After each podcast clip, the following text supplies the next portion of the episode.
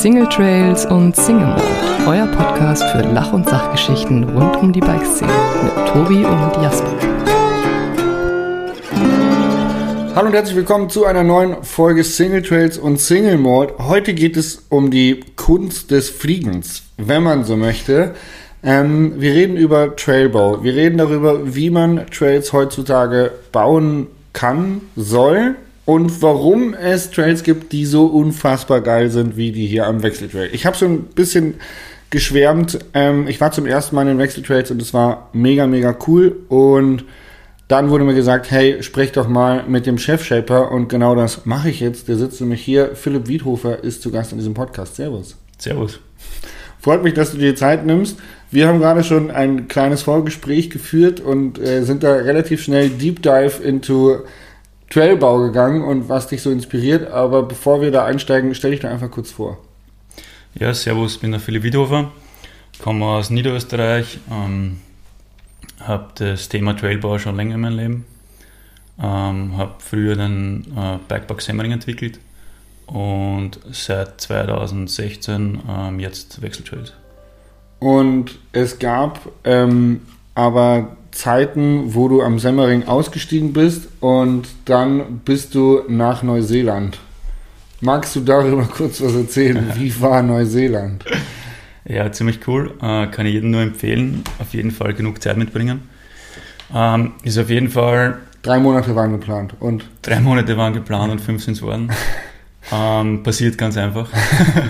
kann ich mir gar nicht vorstellen. Äh, na, ist wirklich ähm, ein sehr interessantes Land. Ähm, und man bekommt vielleicht einmal so einen anderen Blick auf die Dinge, wenn man weit weg ist.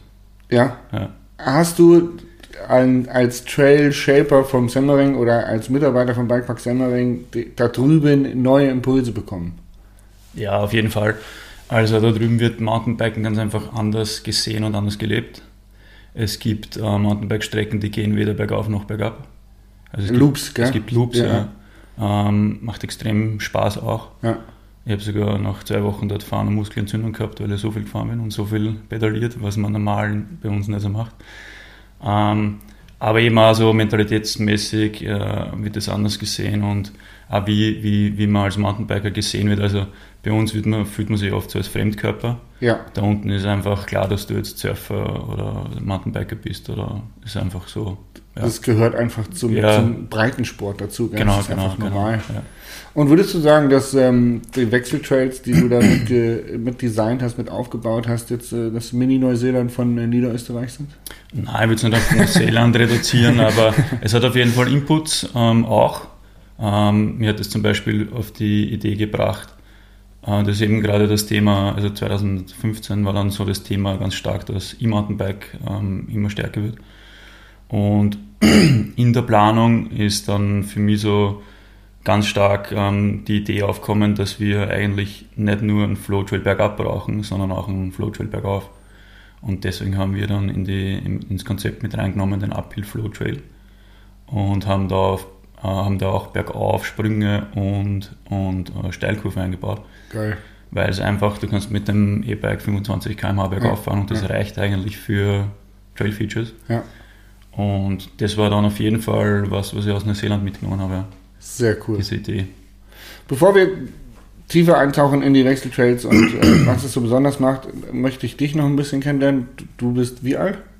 Äh, 39. 39. Und früher hast du Möbel zusammengebaut.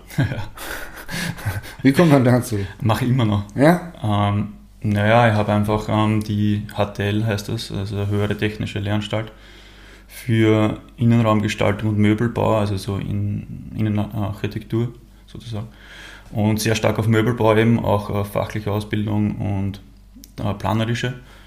Und habe dann in dem Thema eben auch ähm, gearbeitet, also in einem Planungsbüro. Und habe aber schon immer irgendwie Bezug zu Holz gehabt, geiler Werkstoff. Habe mir meine Möbel selbst gebaut. Und bin eigentlich immer so ein bisschen auf dem Thema geblieben, auch neben der Arbeit. Ähm, habe auch für Freunde äh, einige Sachen, also Esstisch und so weiter, einfach mhm. so richtig aus Massivholz gemacht. Und ja, ist einfach, möchte nicht missen eigentlich, mache ich immer noch. Ist schon ein bisschen auch äh, die, die Kopfauszeit, oder? Ich finde, ich finde solche Ja. Sachen, äh, wenn man sich so verliert, also bei mir ist es manchmal im Fahrradschrauben oder Fahrwerksabstimmungen, Hm. ähm, da ist dann der Kopf einfach, die anderen Gedanken werden ausgeblendet. Ja, auf jeden Fall. Also eine schöne, schöne Arbeit. Ähm, und für mich irgendwie so dieser ganze Prozess von dem rohen Stück Holz bis zum fertigen Produkt ist einfach ähm, befriedigend.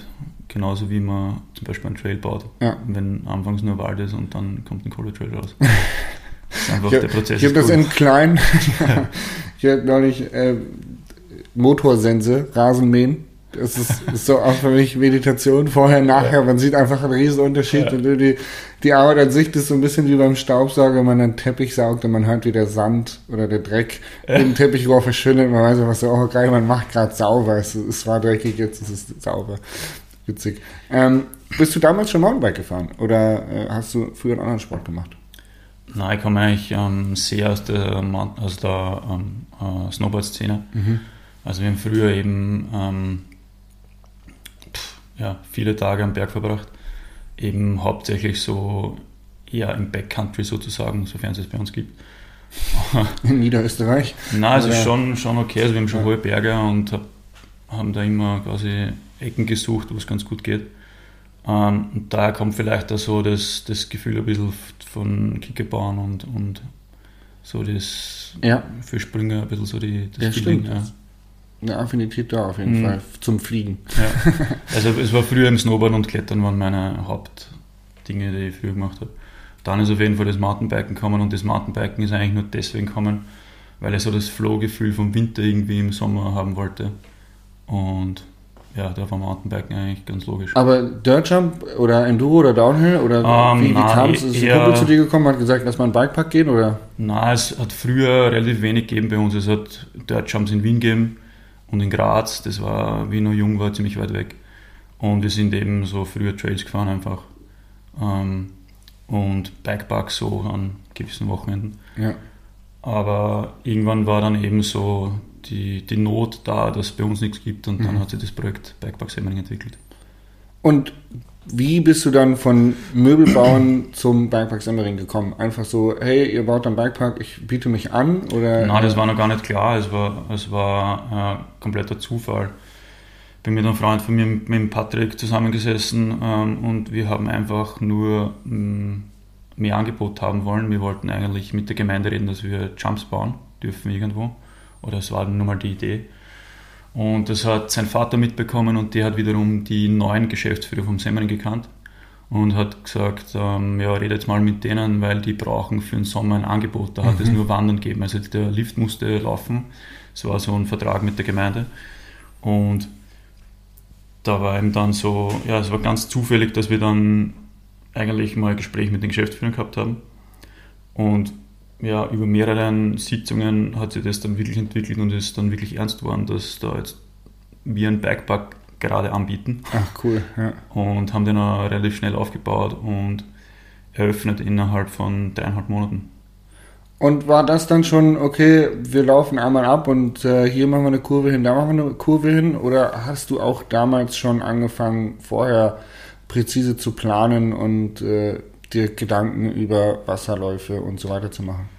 Mm, Nicht wirklich. Also es war damals auf jeden Fall so, wie man teilweise so alte Wanderwege genutzt.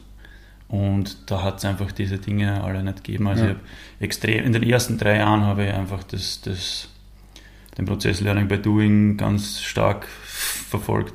Und ähm, ja, ich habe das irgendwie, also man merkt dann jetzt ziemlich schnell, was funktioniert und was nicht funktioniert. Ja, Also, da ähm, glaube ich, gehabt. kommt ein Unwetter und danach äh, merkt Ja. man, okay, der halbe Trail ist weggeschwommen, beziehungsweise, Genau. äh, hey, die Fahrer kürzen hier alle ab, beziehungsweise, Ja. oh, hier sind ganz viele Bremswellen, also das kristallisiert sich dann ja recht schnell raus, oder? Auch mit Verletzungspunkten, Genau, äh, ja, also- Punkten, sag ich mal. Es war früher, glaube ich, es hat da keine Konzepte gegeben. Also es hat ähm, damals hat es den Bikepark Schladming und Leogang gegeben und der Rest war eben so, ja, Wildstyle. Dann gab es einen Betreiberwechsel am Semmering. Du hast gesagt, Servus, ähm, das, das taugt man nicht mehr und bist dann nach Neuseeland gegangen, hast ein bisschen der Auszeit genommen und da mal die Seele baumeln lassen. Nachdem du wieder hier warst, stand dann der, der Wechseltrail da mit, mit einem Willkommensschild und hat gesagt, Philipp, wir brauchen dich. Hm. Oder wie ging es weiter?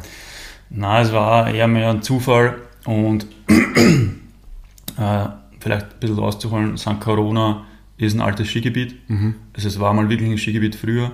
2013 ähm, ist das Skigebiet komplett äh, abgebaut worden, okay. weil es nicht mehr rentabel war und ähm, dann war es eben so, dass die ganze Region einfach geschockt war und es hat keine Perspektive mehr gegeben. Mhm. Ähm, dann ist vom Land, ähm, das das Skigebiet vorher betrieben hat, ähm, die Wechsellounge, ähm, der Motorikpark und die Sommerrodelbahn entwickelt worden. Und wie das entwickelt worden ist, ähm, wurde ähm, Karl Morgenbesser, der jetzige Geschäftsführer, wurde damals gefragt, ob er den Geschäftsführer machen mag. Und ähm, hat das eben dann gestartet und wir kennen uns schon länger, also sicher ja, seit, seit ich 14 bin. Mhm.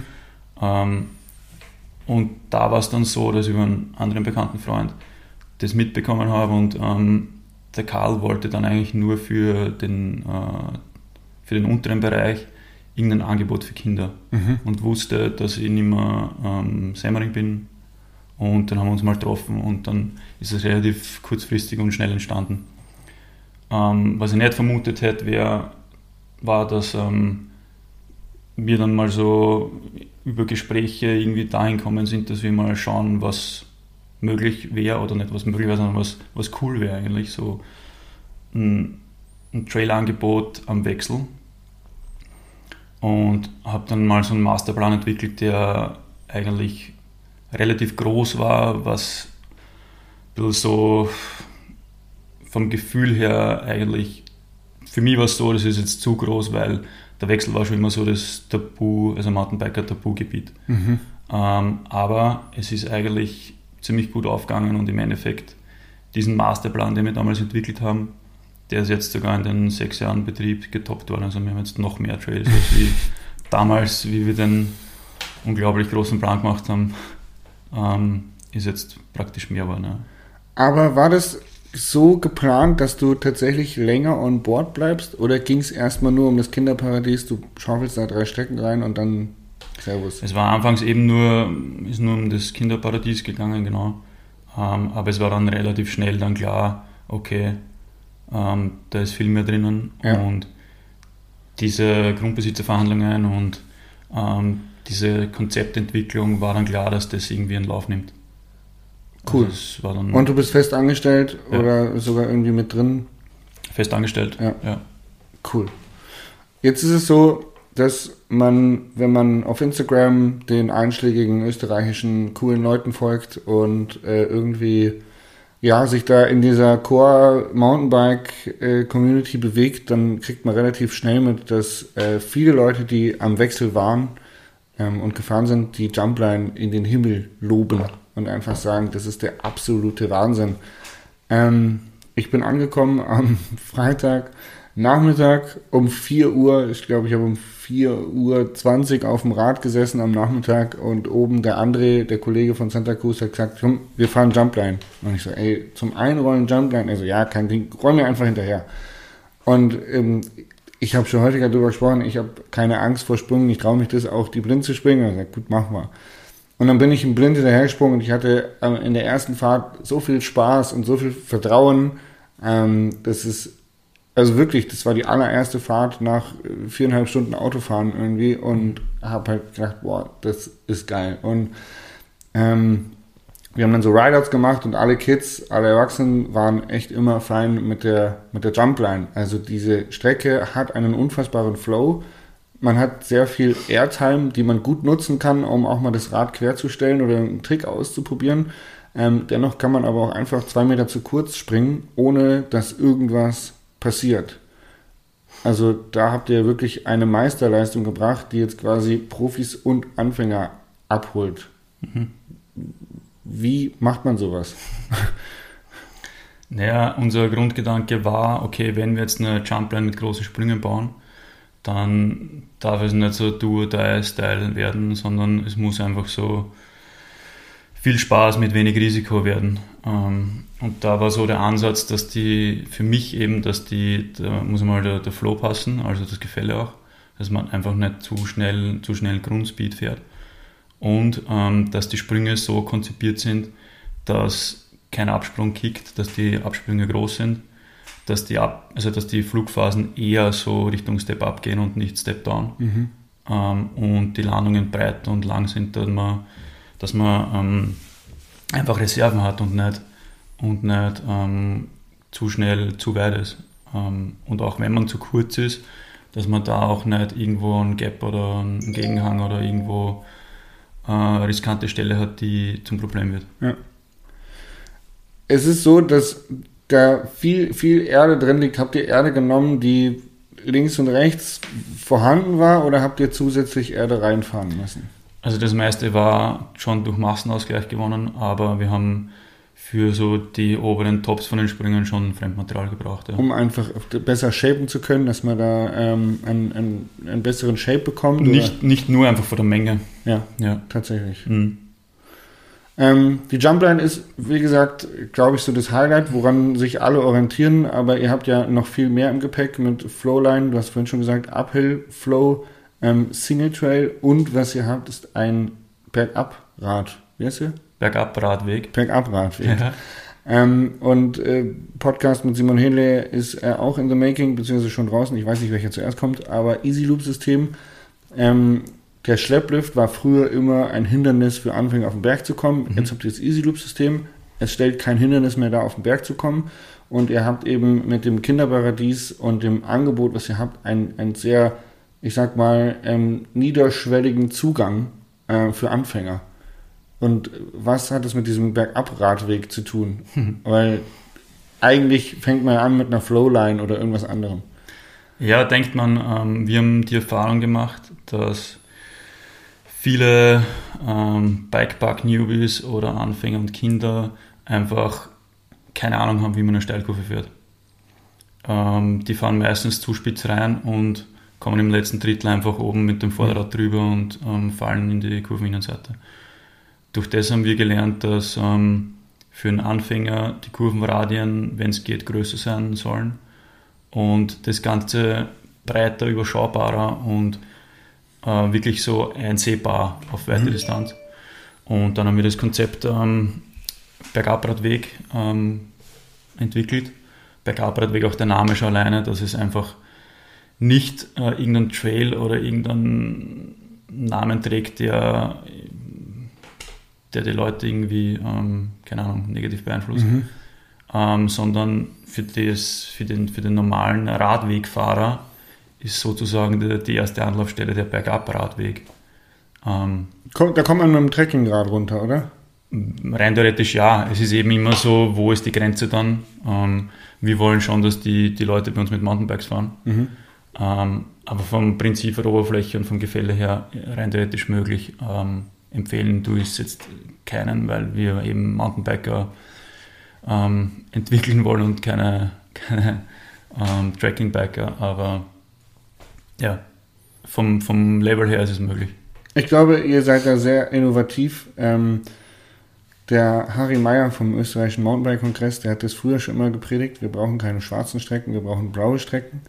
Ähm, ich glaube, ähm, ihr kennt ihn wahrscheinlich eh. Äh, er wird euch häufig auf die Schulter geklopft haben, gehe ich von aus. Aber in meinen Augen ist das so ein bisschen so ein Musterbeispiel wie man ähm, einen Bikepark schafft, der ähm, anfängerfreundlich ist, ähm, aber auch äh, einen absoluten Vollprofi abholt, ähm, sodass irgendwie alle miteinander nebeneinander Spaß haben und voneinander lernen können. Mhm. Ähm, mega cool. Ihr habt, wie schon gesagt, ähm, vier Strecken am Lift. Es gibt drumherum noch ein paar Single Trails. Ähm, Downhill-Strecke haben wir noch. Die Downhill-Strecke, genau. Ja. ja. Ähm, von Planung zur Umsetzung, wie muss man sich das vorstellen? Ähm, ich finde es generell interessant. Geht ihr das vorher ab? Schaut ihr, wo ähm, dann Wellen sind, wo man Sprünge reinbauen könnte? Oder schaut ihr, dass ihr die steilen Stücke meidet? Oder schaut ihr, wo sich Wasser sammeln könnte? Wie, wie muss man sich das vorstellen, wenn ihr sagt, okay, wir bauen einen neuen Trail? Was sind so die, die Prozessschritte, die man machen muss zur Planung? Ähm, also die Prozessschritte sind ziemlich viele. Ähm, also wir planen von groß nach klein. Das heißt, ich setze mich mal zuerst mit einem Grundbesitzer, der im Idealfall dabei ist, ja. sonst wird es ja nichts. ähm, zusammen und, und, wir grenzen Zonen ein. Ganz wichtig war bei uns die, trotzdem die Zugänglichkeit für den Grundbesitzer in den Wald, dass der mit seinem Traktor irgendwo reinkommt, mhm. dass gewisse Wege, äh, also Forstwege bestehen bleiben, weil das eben so für uns jetzt später auch als Rettungswege dienen. Ähm, und es gibt so quasi, wenn du jetzt dann ein Leer drüber legst, dann gibt es da so ein Forstwege- und Rückegassennetz, das einfach ausschaut wie ein Spinnernetz. Mhm. Sieht keiner, aber es existiert. Und nach dem gehen wir mal so das, die, die, die grobe Zonenaufteilung an. Und der Rest wird dann, also wenn ich mal die Zone fixiert habe, dann geht es darum, dass ähm, alle Strecken quasi noch funktionieren können, weil bei uns ist, wie du gesehen hast, jede Strecke schon ziemlich knapp an der nächsten. Mhm. Ähm, das heißt, jede Strecke braucht halt gewisse Räume und so wird es praktisch dann nebeneinander ähm, angelegt und bei uns ist die ganze Planung basiert äh, pro Strecke auf den jeweiligen äh, Neigungswinkeln. Mhm. Also der Flow Trail ist eben flacher als der Single Trail mhm. und der Single Trail ist wiederum steiler als die Jumpline mhm. und so schauen wir, wie wir wo, mh, mm, ja, welche Features wo wir hinbauen. Und wenn man, dann, dann geht man irgendwie durch den Wald und sagt, äh, hier, da kann man eine Kurve hinbauen oder welche Faktoren spielen dann eine Rolle? Naja, eben ähm, die, der entscheidendste Faktor ist einfach die Neigung. Ja. Ähm, die, die Räume, die wir haben, nutzen, das Gelände nutzen vor allem. Also wir haben so einige alte Hohlwege, die so eben wieder Gräben und, und Hügel ergeben. Ähm, und die wollten wir eben nutzen, sofern es vom Grundbesitz okay ist. Ähm, und es entsteht dann eigentlich auch mit dem Baumraster im Endeffekt dann ähm, reduziert sich auf eine Linie, die dann möglich ist und, und gewählt wird. Wenn du ähm, einen Tipp hättest für jemanden, einen Verein, der zum Beispiel jetzt zu Hause ein Gelände hat, ähm, die sich jetzt eine Strecke, Strecke bauen dürfen, mhm. was, was wäre der Hauptfaktor, was man, oder was wären so die drei häufigsten Fehler, die man macht bei einem neuen Trail? Wenn du so deine letzten Jahre Semmering Wechseltrails ein bisschen resümierst. Mhm. Also ich würde mal auf keinen Fall zu steil bauen. Ähm, alles, was zu steil ist, ähm, wird unmöglich zu warten. Ähm, das Wasser ist ein Riesenthema, also alles, was zu steil und, und schlecht entwässert ist, wird einfach nur ein, ein Bachbett. Ähm, das ist so mal das, also Wasser ist wirklich so der, der größte Zerstörer am Trail ähm, und zu starke Neigungen. Also Drainagen, wichtiger Faktor. Dass Drainagen natürlich. abfließen lässt. Auch, dass der Trail dass immer es nicht wieder. über den Trail fließt, richtig? Genau. Das wichtig, ja. Und dass der Trail nicht ein permanentes Gefälle hat, weil dann bringst du das Wasser gar nicht mehr raus. Ja. Ähm, also immer wieder so Gegenhang-Kurven, ähm, so Trail. Ähm, ja, es ist schwierig. Ähm, meiner Meinung nach ist das, das Wichtigste am Start eben die, die, die Grundplanung, also mal so das ganze Gebiet anzuschauen und wirklich von, von ganz groß auf kleiner werden. Ähm, dass man nicht schon zu schnell in den Wald geht und mal sagt, okay, da lang. Dass man es vielleicht auch ähm, für die Zukunft äh, Bereiche offen hält, wo eine Erweiterung möglich ist. Mhm. Weil sonst, wenn du jetzt einen Trail einfach über die komplette Breite, die zur Verfügung steht, baust, hast du irgendwann keine, ähm, keine Möglichkeiten mehr, da zum Beispiel einen leichteren Trail mit weniger Gefälle oder umgekehrt einen steileren Trail reinzubauen. Ja. Weil dir einfach die, der Raum ausgeht. Also das große Ganze sehen und nicht mhm. direkt einfach mal loslegen. Ganz genau, ja. Spannend. Ich habe gesehen, neben dem Lift, wenn man im, im Schlepper sitzt und äh, links ein bisschen schaut, habt ihr so Gumpen, Wassergumpen. Ist das gezielt gewählt, um irgendwo äh, Entwässerung oder eine, einen Fluss zu vermeiden? Ähm, ja, definitiv. Also wir haben, würde ich behaupten, sehr ähm, intensiv gebautes Entwässerungsmanagement. Mhm. Ist auch wichtig, weil wir entweder hast du Riesenflächen, wo du das Wasser hinleitest, oder du musst dir was einfallen lassen und wir haben uns was einfallen lassen müssen. ähm, das heißt, es gibt eine Drainage und meistens haben wir dann so ähm, Auffangbecken, Sickerbecken, ja. wo dann das Wasser mal zum, zum einen reinfließt. Wenn es nicht allzu viel ist, dann versickert es dort. Ja. Wenn es viel ist, dann fließt es weiter, dann muss man sich dahinter auch noch was überlegen. Ja. Aber das ist eben so bei so starken Regenereignissen, da ja, das ist eben, äh, sage ich mal, die größte Zerstörung, die du irgendwie in einem Pikepark haben kannst. Mit Wind und Schneefall habt ihr wahrscheinlich wenig Probleme. Ja, also Wind ist ein Problem, das schmeißt mal einen Baum um, aber Wasser zerstört einfach den Untergrund und ja, erstens wollen wir praktisch möglichst die, die, die, das Umfeld ähm, so natürlich belassen, wie es geht. Das ist mal für uns mal das Wichtigste. Und natürlich, dass wir ähm, die Entwässerung so gestalten, dass wir möglichst wenig Wartungsaufwand haben. Krass. Würdest du sagen, dass ähm, Bremswellen ein Thema von früher sind, dass man das mittlerweile durch äh, so geschicktes Anlegen der Strecken eigentlich kein, kein großer Wartungsaufwand mehr sind, ist? Ich denke, es kommt dann auf den Streckencharakter. Ich würde, ehrlich gesagt, würde, wenn, ein, wenn ich einen Trail als Flow-Trail tituliere und der hat Bremswellen, dann ist es, finde ich, irgendwo kein Flow-Trail mehr. Ja, also die Jumpline kann man breakless Jumpline, fahren. Jump, Jumpline dasselbe, ja. Die kann, kann man wirklich, kannst breakless Ja. fahren. Einfach den, den Finger Macht von der Bremse nehmen und finde den Sinn von so einer Line. Also, ja. Wahnsinn. Echt, echt. also auf, so. der, auf der Downstrecke würde mir jetzt zum Beispiel eine Bremswelle nicht irritieren oder nicht stören. Das ist auch, glaube ich, Teil von so einer Strecke. Eure Downhill-Strecke ist tatsächlich in meinen Augen sehr anspruchsvoll. Ihr habt viel Off-Camber. Mhm. Ist es äh, gezielt gewählt, um vielleicht einen Trainingscharakter für eure österreichischen Rennfahrer zu äh, generieren? Jein, also es war nicht mehr so viel Raum über für diese Strecke. Ja. Das heißt, wir haben einfach diese, diesen Seitenhang wählen müssen. Ähm, natürlich, wenn jetzt zum Beispiel das nicht so stark off-camera wäre, dann wäre die Strecke wahrscheinlich relativ easy. Mhm. Ja. Somit hat das eine das andere ergeben und es ist eine schwarze Strecke mit viel off-camera Sections. ja. Ist cool zum Trainieren. Ja. Also äh, ich fand's, äh, fand's ziemlich cool. Mhm. Cool. Ähm, drumherum gibt es auch noch ein paar Trails. Man kann hoch zum Hochwechsel, das haben wir gemacht. Ähm, Mhm.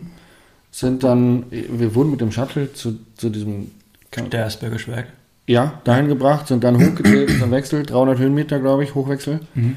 Haben dann einen megamäßigen Trail gehabt. Den fand ich sehr geil. Hat mich ein bisschen an Fort William erinnert irgendwie. Es lag vielleicht auch an der Nebelstimmung, die wir hatten, aber es ist äh, nicht sonderlich steil, aber äh, schon schnell und immer wieder so äh, super coole Natursprünge oder Wellen drin, wo man irgendwo abziehen kann. Also es ist flowig. Ähm, und die Kurven haben enorm viel Grip mit dem Untergrund, die da oben sind. Also wir haben es alle sehr, sehr gefeiert. Ähm, wir mussten allerdings dann außenrum zurücktreten, relativ viel. Wird es da irgendwann nochmal was geben? Ähm, vielleicht wird es was geben. Ähm, zwar nicht, dass man die, die ganze Länge abkürzt, weil einfach dieses Hochplateau da ist. Also das Trail Center liegt einfach ein Stück weg von dem Gipfel. Ja. Aber vielleicht wird es in Zukunft einen Trail ähm, geben, wo man dann effektiv einen Trail weiter runterfährt und dann eben nochmal dieses Stück dann wieder rauf pedaliert, aber in die richtige Richtung. Also nicht wieder Ja. so, dass man eigentlich, äh, so, dass man Meter gewinnt und Ich sag mal so, unsere Beine wurden getötet durch die immer wiederkehrenden a- kleinen Anstiege. Ja, nicht, ja, also man war, man war mental nicht darauf vorbereitet, wie weit und wie lang es noch geht und er hatte immer wieder kleine Anstiege und irgendwann so, oh Gott, wir können nicht mehr. Ja. Und ich glaube, Ja, wenn das man so einen Trail runter hat und dann hat man, okay, jetzt hat man noch Ja. eine Rampe irgendwie von 200 Höhenmetern oder was oder 100 Höhenmeter und dann weiß man, kann man sich darauf einstellen Mhm. und dann ist es irgendwie, äh, glaube ich, greifbarer. ja, das ist so ein bisschen unsichtbar, diese. Aber der Teil, der oben ähm, von dem Speicherteich weggeht, der Mhm. Flow-Strecke zum Beispiel, ähm, ist in meinen Augen der spaßigere Teil. Mhm. So, ähm, wie, wie schafft ihr den Anreiz, da hochzufahren? Ähm, das ist ein bisschen, ähm, keine Ahnung, ein bisschen so damals gewachsen, weil wir hatten vor dem Lift ähm, einen Shuttle. Und das Shuttle ist bis zum Teich gefahren. Ah, okay, ja. Und da, deswegen hatten wir oben auch die, die Trails gebaut. Ähm, vielleicht wird es in Zukunft einen zweiten Lift geben, dass man dieses Stück wieder erreicht. Mal schauen. Mal sehen. Wir sind gespannt, was der Wechsel noch zu bieten hat. Aber ähm, es ist auf jeden Fall eine Reise wert nach Niederösterreich. Neben den Wechseltrails, was ist dein persönlicher Lieblingsbikepark? Darfst du das sagen oder kriegst du einen Ärger? ah, darf ich sicher sagen, ähm, äh, eigentlich Karnica in der Slowakei. Echt? Ja. Okay, kannte ich nicht auf dem Schirm auf jeden Fall. Kannte ich nicht. Kal Kalnitzer? Karnica, ja. Mhm. Kalnitzer. Also äh, muss ich mal ausprobieren. Ja, also wenn du gerne Sprünge hast, ideal. Schon, ja. Idealer Bikepark. Noch kleinerer Berg als bei uns.